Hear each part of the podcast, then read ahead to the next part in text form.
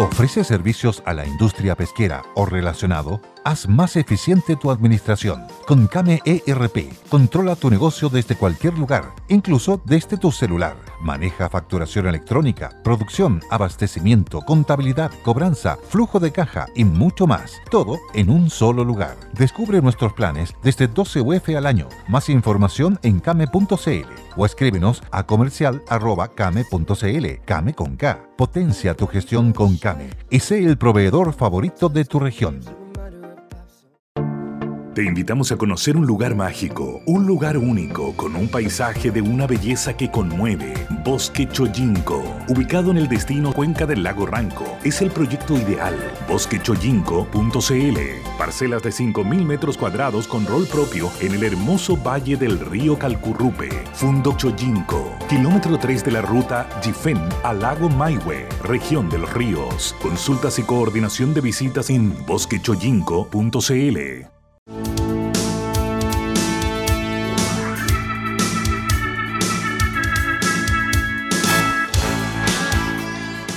Muy buenas, muy buenas tardes. Le habla Bárbara Briseño, comenzando por los supuestos junto a don Francisco Vidal y al diputado Diego Chalper. Eh, se concretó la entrevista que tanto se había hablado de, de eh, los Bad Boys al Sí. candidato José Antonio Cast.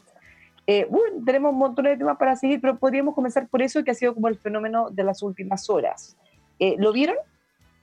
No, pues yo estaba. eh, no, no, no. Yo además tenía que llegar al canal. No, ah, no verdad lo que tú vi. estabas ahí en Estado Nacional, pues sí te vi. Sí. Ah, que esto fue casi un medio paralelo. Yo lo vi, Sí. yo lo vi. A ver, para serte franco, yo no tenía. O sea, nunca me supuse que fuera a tener tal nivel de impacto, ¿ah? Porque cuando uno piensa en 130 mil personas conectadas, eso uno sabe que el nivel de viralización que va a tener es de 3, 4 millones de personas. ¿ah?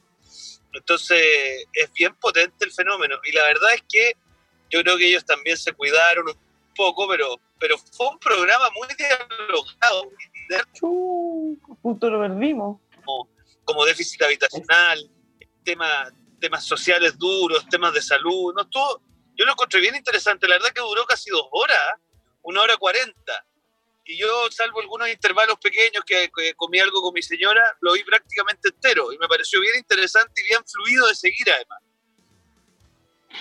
Bueno, Sí. estuvo muy celebrado justamente por eso. Eh, por un lado, celebrado porque a diferencia de algunos programas de televisión, entrevistas o incluso debates, aquí sí se abordaron los temas relevantes. Eh, No digo que los otros no sean, pero por ejemplo hablaron de salud, de pensiones, seguridad, migración, temas financieros, economía, dieron una vuelta por todos los temas. Pero hay otros que no perdonan que el candidato sea o el ex candidato tenga los problemas que tiene, el tema de la pensión alimenticia. Entonces, eh, están en el, en el entorno del candidato Gabriel Boric muy inquietos, muy nerviosos de que vaya. Yo vi ayer, Francisco, y de hecho te quería felicitar porque estoy de acuerdo contigo cuando hablaban de si tenía que ir o no. Eh, porque él ya confirmó, eh, pero eventualmente podría bajarse, que es lo que él dijo que lo estaban revaluando, ¿cierto? Pero a mí yo encuentro como medio absurdo el argumento que están dando desde su comando y él mismo, diciendo que en realidad, haciéndose eco de esta noticia de la red con la fuente de Gino Lorenzini, ex Felice y Forrado, que según ellos... eh, Ah, no, no, no, no, todo no, un- sa- no- no sabía quién era la fuente. ya. Súper seria, súper serio todo. Bueno, Ah, pues, pero, que- solamente para nuestros auditores. Gino Lorenzini, Lorenzini era el candidato original del partido de la gente. Y se, Se peleó con Parisi. ¿ya? Entonces, eh, para que, pa- pa que cáchense lo- los amigos ahí. ¿eh? Ya, c- cáchese la fuente. Y fíjate que él dijo, de hecho yo, yo vi la nota de la red, que él decía, oye, obvio que se juntaron uno más uno, así, eh, obvio, obvio. Eh, Yo, es, es mi hipótesis. O sea, es una hipótesis, no es que él Hipótesis. sepa. Eso dijo, es mi hipótesis, esa fue la frase, la mejor frase esa, es mi hipótesis. Ya, pues entonces la fuente es una, entre comillas, hipótesis del ex contendor de Franco Parisi, que según él se habían juntado y tenían todo planeado y que José Antonio Cast le había ofrecido quitarle la orden de arraigo. Imagínate el, el nivel de lo que le ofreció supuestamente. Ahora, a, mí- a nosotros no nos tiene como constar, pero esa es la única fuente. Entonces, atribuirle a eso la posibilidad de que vaya o no me parece pésimo, porque sí me parece más razonable lo que tú dijiste ayer. en otras conversaciones pasadas, Si tú sabes, sacado la Bárbara, que em, yo, la verdad, em, hasta que vi el video que comenté anoche en la televisión, le decía, bueno, a- hay que dialogar con París. Pero resulta que no, no sé si ustedes vieron el video. ¿Lo vieron o no? El Es que hay ah, muchos, hay muchos, es que- haciendo es que bolsas uno- reformas de pensiones. No, no, haciendo- no, pero hay, hay uno que, el que me, me circulaba por las redes, Ah, el, guatón Byron. el guatón Byron, el guatón para arriba, el guatón para abajo. Mira, mira, ya el guatón ya es de una descalificación brutal. Pero a mí lo que me enervó fue reírse de los medicamentos de Boric. Eso lo encontré una cosa, pero Que eso no es gracioso. Una, cosa, pero mira, de una baja estofa tremenda. Entonces, bueno, eh, está por el otro lado el tema que dice Diego, ¿no? Eh, que es una, es una comunicación masiva. Ahora, masiva porque uno supone la reproducción, pero quiero decirle a los auditores que 135 mil personas, que son las se supone que son las conectadas durante el programa, eh, son dos puntos de sintonía de un programa de televisión. Y yo, por ejemplo, hoy día, yo creo que don Francisco, entrevistando a Boric, y mañana a Kass, va a tener 20, 20 puntos. Y eso es un millón y medio de personas. Sí, pero Entonces- ojo. Sí, pero Sí, ojo, yo no, creo que aquí hay tres cosas. al fenómeno de- mediático de- online, en el fondo. Sí, claro. Ahí no, ahí no sé, como dice Diego, si tiene tan, una, una reproducción de ese. De, de hecho, en la segunda de hoy día viene que el alcance fue de 350 mil personas. Lo de leer. Hoy día superaba las 350.000 reproducciones Re- reproducción. en la portada. ¿ya? Pero mira, más allá, mi problema es cómo, cómo dialogas tú con alguien que te ha descalificado de esa manera en lo personal. Porque la crítica, la crítica política es evidente en democracia. Pero, pero yo no puedo descalificar a alguien porque es guatón o porque toma remedio. Ya, pero es que a eso apuntaba Francisco. Si, si el candidato dijera o su equipo dijera, ¿sabes qué? No me da garantías o no, o no me parece cómodo ir a sentarme con gente que lo trata, más encima el guatón Byron, porque le cambiaba el nombre, es una forma de ningunear también, si digamos las cosas como son, ¿no es ¿cierto? Eh, pero es, es totalmente válido y razonable que alguien no quiera ir en un lugar donde te han tratado así, te pueda sentir incómodo o creas que te van a tratar mal. Eh, o, o también, otra de las cosas que se ha puesto sobre la mesa, de hecho hasta la periodista Mónica Rincón decía, ¿por qué ir a validar a un candidato que ni siquiera ha pagado la pensión de su- la, eh, alimenticia de sus hijos? Eso también es otro argumento. Eh, no, A mí ese- personalmente eh, me molesta, fuerte para las mujeres, ¿eh? ya, pues, a mí me molesta el argumento que se está dando ahora. ¿Por qué no el tuyo o el de la pensión? ¿Por qué decir, no, que según este, este sí. boicot, que se juntaron, ya le dijeron en su cara que eso no fue así, no hay ninguna prueba de que haya sido así. Mm. Entonces, seguir insistiendo en esa razón no me parece razonable. Porque le da la razón al candidato Cast que dice, ay, se quiere correr de todos los debates. Es que yo creo, Pero, pero, pero- perdón, lo que pasa es que yo creo que el tema de fondo, de fondo, de fondo, es el tema de la, de la situación de Parisi con eh, el tema de la, de la pensión de alimentos. Eso pudo haber sido el argumento número uno. Ese, ese es un ¿sabes tema, es tema de fondo, de fondo, porque eh, José Antonio Cas dijo que, bueno, eh, si, si, la, si los tribunales determinan, bueno, los tribunales en Chile determinaron. lo- Bueno, lo dijo ayer, cuando empezaron. Dijo, "Iván, te puedo pedir, le dijo, te puedo pedir así como un par de minutos para decir, y él hizo como declaraciones de principio, hizo varios puntos, y uno de esos fue, Franco, si tú ya está todo judicializal, no, judicialmente cerrado, vas a tener que pagar, ¿no? Obvio, obvio. No, no lo solo ayer. ¿Qué decís, Diego? Difícil esto, ¿ah? No, eh, lo que pasa, el primero no que ir, todo, ese es el lema. no, sí, el primero que todo, yo creo que, eh, a ver, una persona que aspira a ser presidente de Chile, primero no puede rehuir los debates. O sea, yo encuentro que ha pasado demasiado colado, que es que ayer teníamos un debate en CNN, pues. Y el señor Boris se bajó de ese debate. Y aquí, la verdad es que yo te lo digo con alta franqueza, yo me alegré que Daniel Matamala lo haya dicho y me sorprendí al mismo tiempo. ¿ah? Porque yo no tengo duda de lo que habría sido Chile si que la cosa hubiese sido al revés. ¿ah? Quizás hubiese sido más entusiasta la otra entrevistadora en decirlo, quizás. ¿ah? Entonces, yo creo que hay un tema ahí potente de que uno de los candidatos presidenciales esté sistemáticamente rehuyendo el debate. A mí me parece una cosa grave y que aquí le hemos dado demasiado poco importancia. Segundo, respecto de este espacio en particular, Mira, yo creo que el argumento de que el señor Parisi efectivamente, ya es un hecho la causa, tiene una situación, eh, digámoslo así, pendiente con el tema de los alimentos, eh, obviamente es un tema que hay que partir aclarando como lo hizo José Antonio Caz, que en el fondo lo que dijo en castellano es, mire, yo por estar aquí en ningún caso avalo en ningún gramo su situación procesal o su situación judicial, o llámele como quiera. Pero eso no me impide a mí, que aspiro a ser presidente de Chile, a entrar en diálogo con un mundo cuyo, cuya cara es, Cari, es París, pero es un mundo de gente que congregó casi un millón de chilenos en las urnas, pues. Mm. Entonces, entrar en diálogo con las inquietudes, las preocupaciones de ese mundo, a mí me parece que no solo es algo que, hay, que, que, que se puede hacer, sino que se tiene que hacer si uno quiere ser presidente de Chile. Tercero, yo creo que el tema de los puntos de rating es distinto, porque hay gente que se mete voluntariamente a un programa de discusión política. O sea, yo en momentos en donde los programas políticos en general no tienen muy buen rating, el que tanta gente esté disponible a estar prácticamente dos horas conectada, a mí me parece una cuestión potentísima y te habla de una interlocución digital muy distinta a lo que hemos conocido. Y respecto de eh, cuál era el otro argumento que se daba, ah, que lo hayan tratado de mala forma, a ver, de nuevo, acá el escrutinio que hace la ciudadanía cuando ve una entrevista como esa es de todo el contexto. Si es que el señor, inventemos que el señor Parisi le hace preguntas incisivas e insultantes al señor Boris, gana Boric, pues. No, pues gana Boric. ¿te no, Entonces, yo no, o sea, depende. No, es que, ¿sabes qué pasa, Bárbara? A uno le molesta. o sea, cuando oye, uno si, si la gente que está... Yo, el periodista si la, demasiado incisivo y pesado me carga. Pero si el entrevistado no cacha nada, no responde nada, también me, también queda mal. Pues, aunque uno distinga que el periodista es pésimo o, lo hizo mal. yo, creo, yo creo que en Chile ha pasado algo que no nos hemos dado cuenta. El otro día veía una, una encuesta, no me acuerdo la empresa, creo que era de Amori, pero no me quiero aventurar. ¿Tú sabes que a principios de los 90, dos de cada diez chilenos manifestaban su opinión en público? Hoy día lo hacen ocho de cada diez.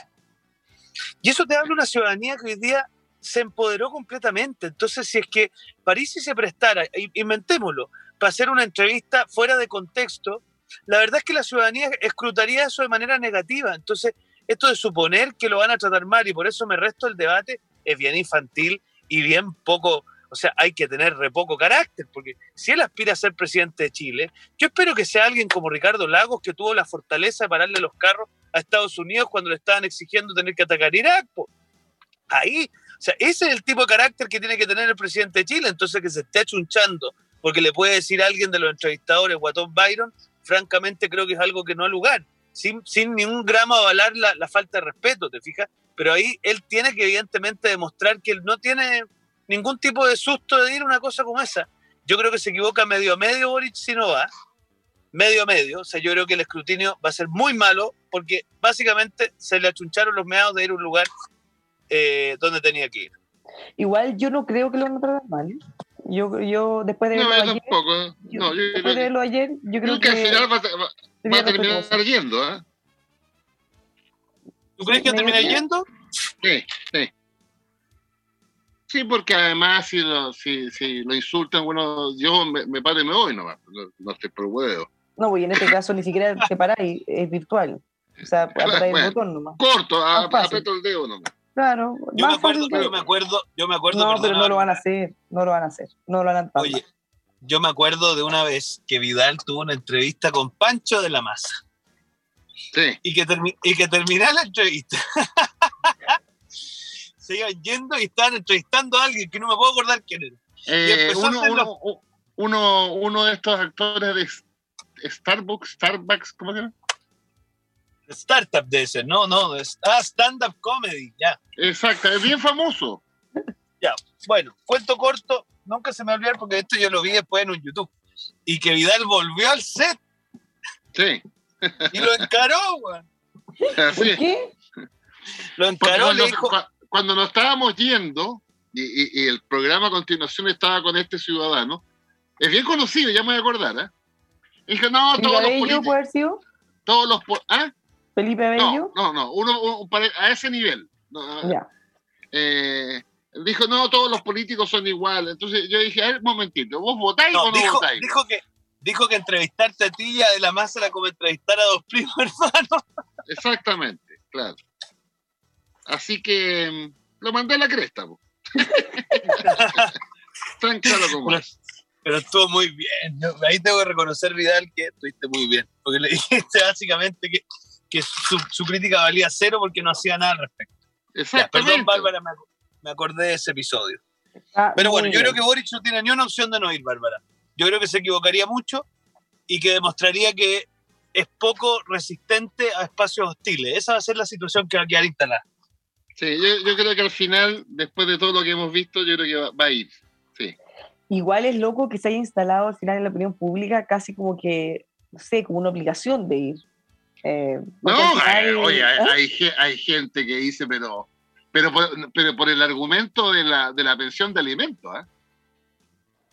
No, pues, ese, es el argumento principal. Ese es el argumento principal para que no vaya. Exactamente. yo te digo que hay una presión como para que sí vaya también. Qué impresionante, porque, un, oye, si todos los candidatos, personas, parlamentarios, todo el mundo hace lives con todo, de todo el mundo. Este tomó una especial relevancia dado el escenario de, de la segunda vuelta, dado el todos los votos que tuvo París, a eso me refiero. Sí. Es como, bueno, pero el otro día estábamos metidos por eh, los economistas que firmaron por Boric, ¿se acuerdan? Sí, pues, la, la, lista de los 270. Aquí tengo, voy a nombrar, que me acaba de llegar. Ah, no, eh, mándamelo, porfa. Ya, te lo voy a mandar, pero para que la gente, ya, eh, como los conozco casi a todos, Máximo Aguilera, que fue director del INE con Lagos. Carlos Álvarez, que fue vicepresidente de la Corfu con Lagos eh, Sergio Vitar. Eh, estoy nombrando los, conocidos por la gente. ¿eh? ¿Pero, ¿Pero Vitar es economista? sí, tiene un doctorado en ah, economía. la, Ana María Correa, que fue subsecretaria de Economía. Rodrigo Egaña, que también fue subsecretario de la presidencia. Luis Eduardo Escobar, Nicolás Izaguirre. Álvaro García. Sergio Granado, que fue director de presupuestos de, Lagos y de Bachelet, Lisette Enrique, que fue de la Corfo, eh, Michel Jorrat, el, ex director de Impuestos Internos, eh, Cristian Larraín, que hasta hace poco eh, estaba en la Comisión de Mercado Financiero, Jorge, Jorge Leiva, que, que fue ministro de Economía de Frey, Jorge Marchal, del Banco Central, Carlos Mladinich, que fue de Agricultura y vocero de gobierno, Carlos Ominami, Máximo Pacheco, Andrés Palma, eh, Andrés Rebolledo, estoy nombrando los más conocidos, ¿eh? Osvaldo Rosales, eh, Francisco Safie, Ricardo Solari, Rafael, no, András Utov, Andrés Saler, Víctor Zúñiga, bueno, para, para no seguir. ¿Y por qué pasó tan desapercibido esto? ¿Cómo? ¿Por qué ha pasado como tan desapercibido? Porque de hecho yo vi en la nota la que comentamos que salían los dos nombres, pero como que no, no le andaba con bien a eso. Claro. Pero es interesante porque ahí, ahí los que te nombré son todos hombres y mujeres de la concertación, de la centroizquierda. Todos. Obvio. Por eso me parece raro que no le hayan dado un poquito más de difusión. Pero yo eh, eh, quería decir a, a Diego, y bueno, obviamente a nuestros auditores, que ayer quedé, eh, para los que no vieron el programa, ¿no? Están hablando del programa, de los cambios del programa de CAS, que sería un tema en sí mismo, lo que está pasando. Mañana lo vamos a conocer. Sí. Pero le hice dos preguntas a su jefe de campaña, eh, que tiene que ver con dos temas que no han salido en ninguna parte y que estén en el programa. Eh, uno es, la, ¿cómo se llama? La mm, reducción de ministerios. El programa dice de 24 a 12 aunque Valenzuela ahí dijo podría ser poco menos lo, pero, pero se mantiene la reducción de ministerio eh, eso es un impacto en el empleo público eh, significativo. La NEF dice que si se cumple eso son 20.000 más o menos funcionarios públicos que dejan de ser funcionarios públicos, obviamente. ¿Te, te puedo decir algo? Te escuché ayer cuando lo dijiste y me pasaron varias cosas, o sea, me quedé pensando para la opinión pública eso, porque tú lo dices como que fuera algo malo, pero para muchos está seguro que lo ven como algo bueno. Y, claro, por un lado tiene esta dimensión humana que se chuta 20.000 familias, se van a quedar mm. quizás sin su único proveedor, no sabemos. Y por el otro lado, la gente dirá, uy, qué bueno, son operadores políticos, gente que está en el fondo ganando plata al Estado, y, qué sé yo, y mala opinión o no, o familiares, amigos de los, trabajadores. Es complejo ese tema. Mm. Ahora, y lo otro que eh, creo que se lo expliqué bien a Valenzuela, porque el, tema de las contribuciones tiene un impacto en el mundo municipal brutal. Me averigüé, pues, mira. Las contribuciones, Diego, son el 58% de los ingresos municipales. 58%. Entonces, si tú le eliminas las... Tendrías que compensar lo que eliminas completa. Eso cuesta 1.500 millones de dólares. O sea, el aporte de, las contribuciones al financiamiento municipal en todo Chile son 1.500 millones de dólares. Eh, y en eso no, no, nadie se ha metido en ese tema. Además que es hiper, regresivo, porque la, para que nuestros auditores, si no saben, lo conozcan, los que pagamos contribuciones son una minoría. 20, 22% de todas las viviendas. Y esto tiene una razón, una buena razón. No pagan contribuciones los propietarios de vivienda cuya casa está fiscalmente tasada en 35 millones de pesos o menos. Eso es el 80% de las viviendas en Chile. Entonces, Oye. Es, jodido, Chal, tú debieras, que estás en el comando, debieras, decirle que eso hay que, hay que aclararlo. Sí, pero hay varias cosas. Mira, te escuché un largo listado de economistas, porque no alcancé a intervenir porque estaba llegando a mi oficina. Si aquí no se trata de tener y tener economistas, se trata de escucharlo. Entonces, yo la verdad es que lo que observo es que el candidato Boris suma y suma economistas, pero parece que a medida que los suma más se le van tapando los oídos, porque la verdad es que al menos lo que respecta al cuarto retiro, no escuchó a ni uno de sus famosos asesores. Yo te lo digo en serio, ¿ah? esto sin ánimo de polemizar, pero yo, yo creo que cuando uno dice, mira, yo apoyo a esta persona y, uno tiene algún prestigio académico, profesional, uno dice, mira, yo pongo mi prestigio académico de que esta persona va a hacer ciertas cosas. Yo si esta persona termina haciendo cosas distintas a esas o contradictorias a esas, al final me desprestigio yo también. Entonces, yo mm. creo que ahí esta gente está tomando el peso ya. Respecto a la NEF, yo soy muy crítico de la NEF. A mí ya me han llegado, no las tengo chequeadas, pero las voy a chequear dos comunicaciones por medios oficiales de la ANEF invitando a votar por Boric. Si eso es así, me parece gravísimo.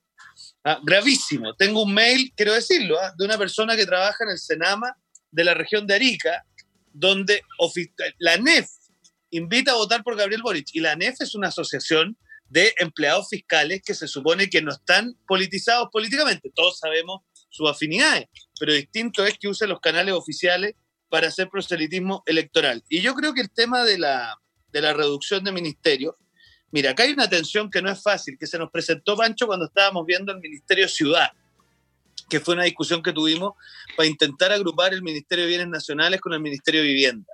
Mira, la duplicidad de tareas... Que, ya se hizo una vez. ¿eh? Claro.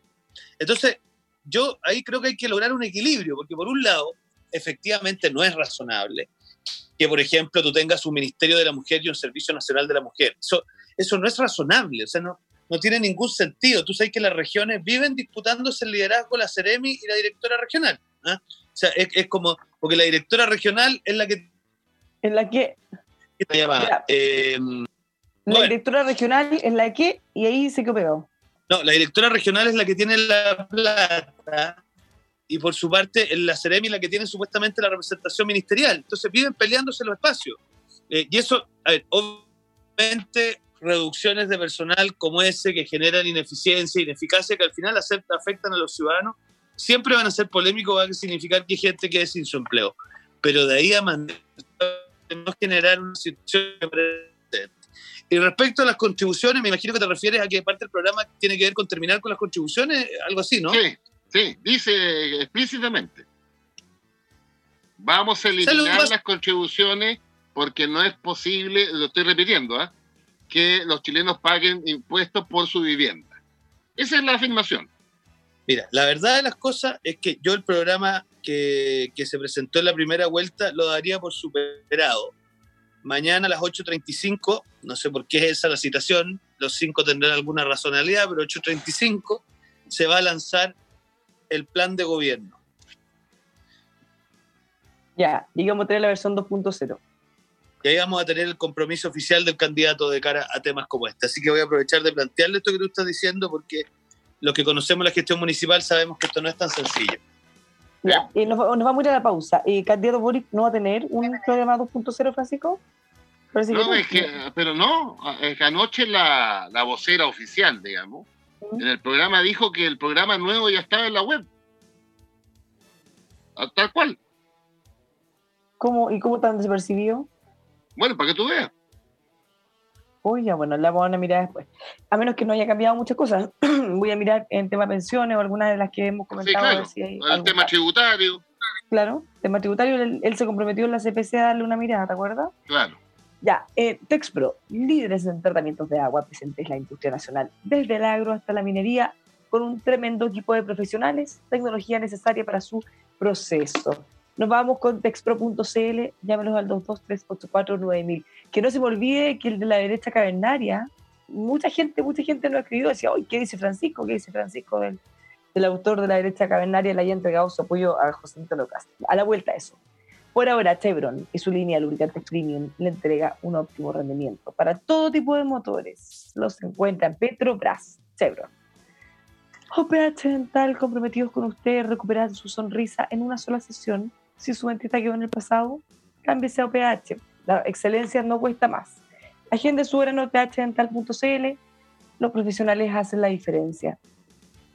Si necesita hacer una instalación o un montaje eléctrico en Santiago o regiones, prefiera la experiencia y seguridad que solo Besuro le puede brindar. Besuro.cl, escríbales también a ventas arroba besuro.cl. A la pausa y volvemos.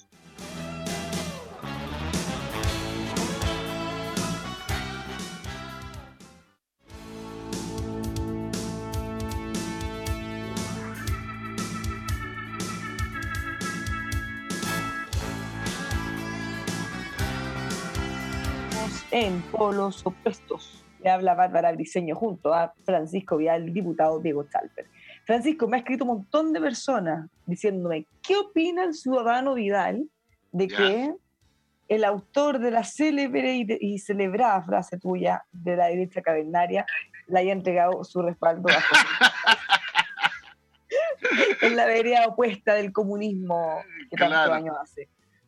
Bueno, te- en mi opinión, te demuestra que Vargas Llosa de liberal, hasta por ahí nomás. No, pero Pero obvio, pero, pero, oye, eh, Diego, eh, me averigüé. Vargas Llosa pidió en Perú votar por la Keiko Fujimori. ¿Qué tal? pero escúchame si al lado el señor que está hoy día, pero es que Vidal sea la segunda. Chuta. Pero sigamos para nuestros auditores. Mira, Que apague la cámara, diputado, a ver si mejora la A- apaga conexión. la cámara y ahí te escuchamos mejor. Pero quiero decir, No, si me entran llamadas, por eso le corté el. Ya. Pero mira, eh, ¿por qué a, a nuestros auditores que están eh, interesados en el tema? Hay que recordar por qué usó ese concepto Vargas Llosa. Porque eh, eh, en uno de estos eh, proyectos de ley de carácter valórico, así se llaman, la presidenta de la UDI, no me acuerdo el, el- el tema cuál era, eh, podría ser el aborto terapéutico o la ley de divorcio, algo así. Bueno, la presidenta de la UDI dijo que no. Entonces, Vargas Llosa dijo, bueno, en Chile hay una derecha cavernaria, eh, separándola de la, me imagino que lo contrario cavernaria civilizado. Pero ahora apoya, Moderno.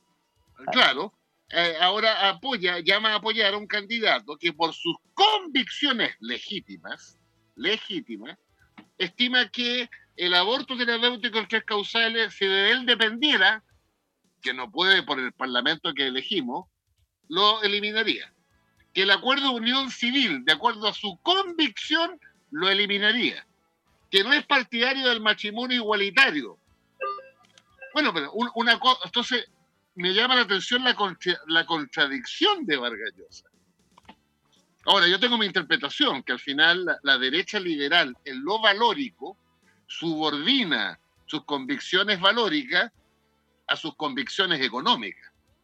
Porque ¿cuál es la gracia de la derecha liberal en Chile?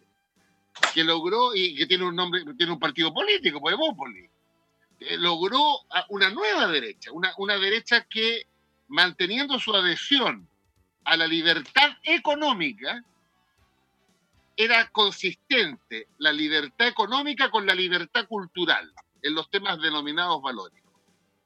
Bueno, pero a la primera cambio, la derecha liberal en lo valórico se pliega porque, en mi opinión, le interesa más, no a todos, pero sí a muchos, el tema económico.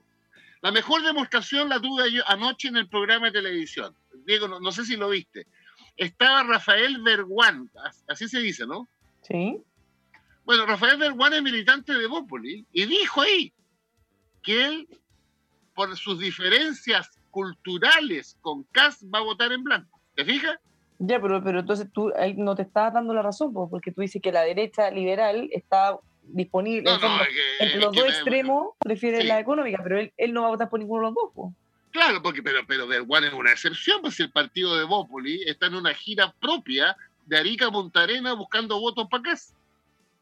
Entonces, ciudadano auditor, mi argumento es ese. Nada más bueno, el argumento de Vargas Llosa es, es algo así como nada es más peligroso y nocivo en el mundo que el comunismo. Oh. Y cualquier cosa va a ser menos mala que el comunismo. Y en ese sentido, claro, va con el candidato Cast, que tiene hartas cosas malas, pero, pero como no es comunismo, califica como menos daño peor, digamos. Claro, pero que con ese criterio habría que votar, si, se resucitara a Hitler, votemos por Hitler porque es anticomunista. No. Pero escúchame, hay varias. Escucha, he estado medio tormentoso en mi participación, pero mira, yo creo que lo que hay que tener claro es que las segundas vueltas nunca han sido de óptimo. Pues. Si, si, no, la cosa sería muy simple. Son siempre disyuntivas. O sea, frente a dos opciones, ¿cuál es la que me parece a mí la más razonable? Y yo creo que para una persona liberal, es decir, liberal, porque lo liberal, para serte franco, Pancho, lo lleva a la moral sexual, pero la verdad es que la moral sexual es lo progresista. El liberal es alguien que cree en dos cosas fundamentales. La primera, estados chicos, y segundo, democracias amplias. Es decir, exactamente lo contrario a lo que cree un comunista. Por lo tanto, para un liberal, ¿qué es más grave? ¿Que alguien esté por el matrimonio homosexual o no? ¿O que alguien esté por el, por el por el ensanchamiento del Estado, por miradas democráticas bastante relativas? Y yo creo que en eso Vargallosa en esto no se equivoca. Yo sé que para algunos de la izquierda hoy día la agenda moral sexual es lo que define lo liberal, pero están equivocados. Eso es lo que define al progresismo que es una vertiente de lo liberal, pero lo liberal es totalmente incompatible con una izquierda dura, porque, o sea, tienen una contradicción en su génesis más fundamental, ¿te fijas? Pero, Diego, una derivada o una bajada de que este Estado sea más pequeño tiene que ver con que no se involucre tanto en la vida privada de las personas y que no nos diga lo que tenemos que hacer y qué comer y dónde ir y con quién nos podemos acostar. Está bien, pues Bárbara, pero escucha una cosa. Tú puedes decidir dónde acostarte porque tienes para comer, pero la preocupación de Barcayosa es que en países donde gobiernan señores como Boric no hay para comer en verdad. Es gente que se perpetúa en el poder cada vez que llega al poder. O sea, si el temor, el temor normal del comunismo es que el comunismo se perpetúa cada vez que llega al poder.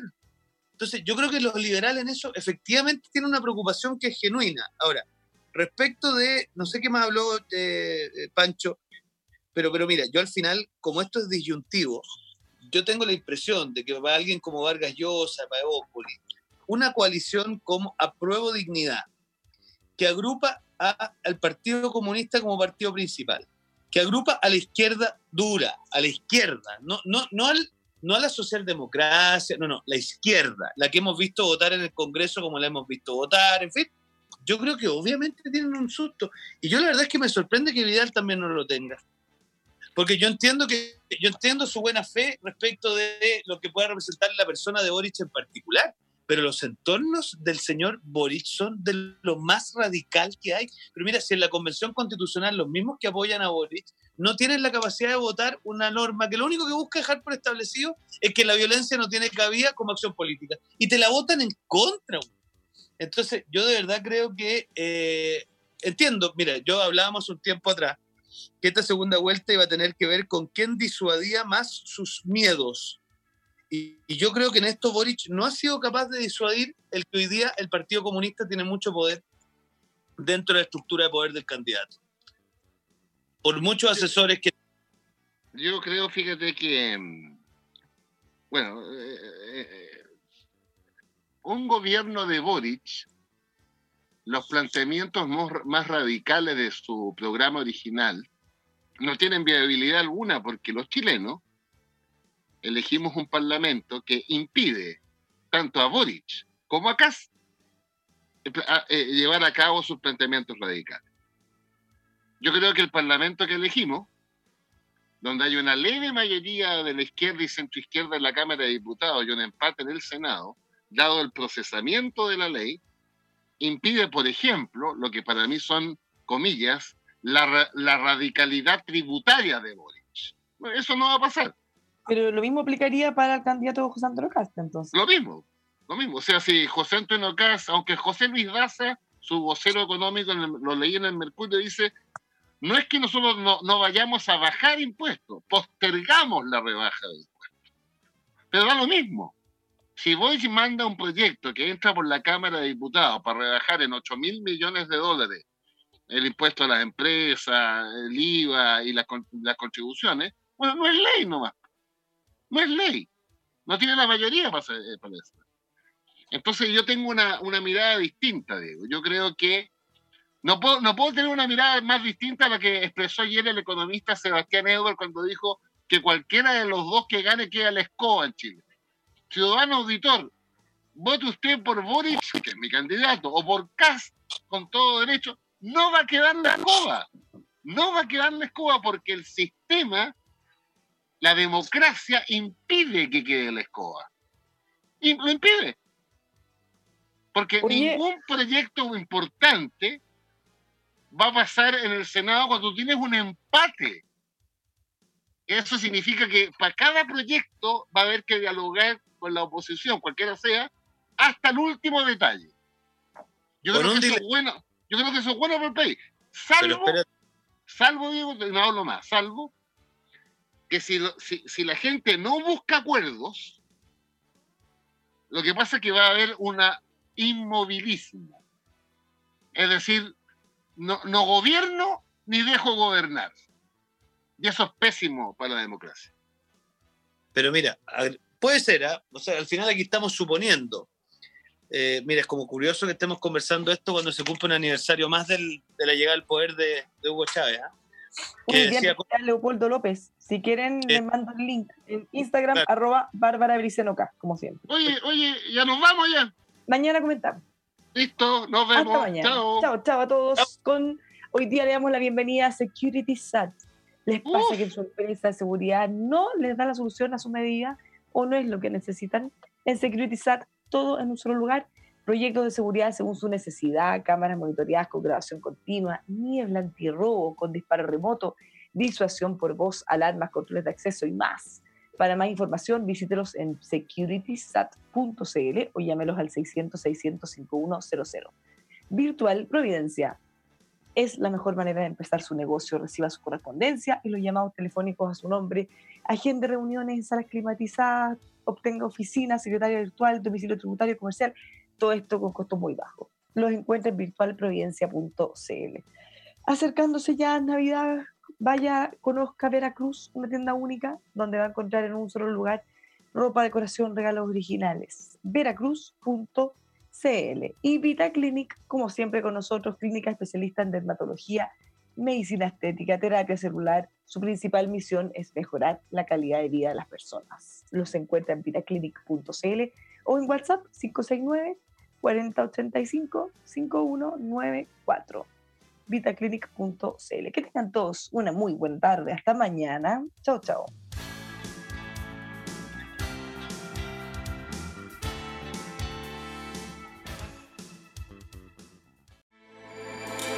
With everything you have on your plate, earning your degree online seems impossible. But at Grand Canyon University, we specialize in helping you fit a master's degree in business into your busy day. Your graduation team, led by your own GCU counselor, provides you with the personal support you need to succeed. Achieve your goals with a plan and team behind you. Find your purpose at Grand Canyon University. Visit gcu.edu.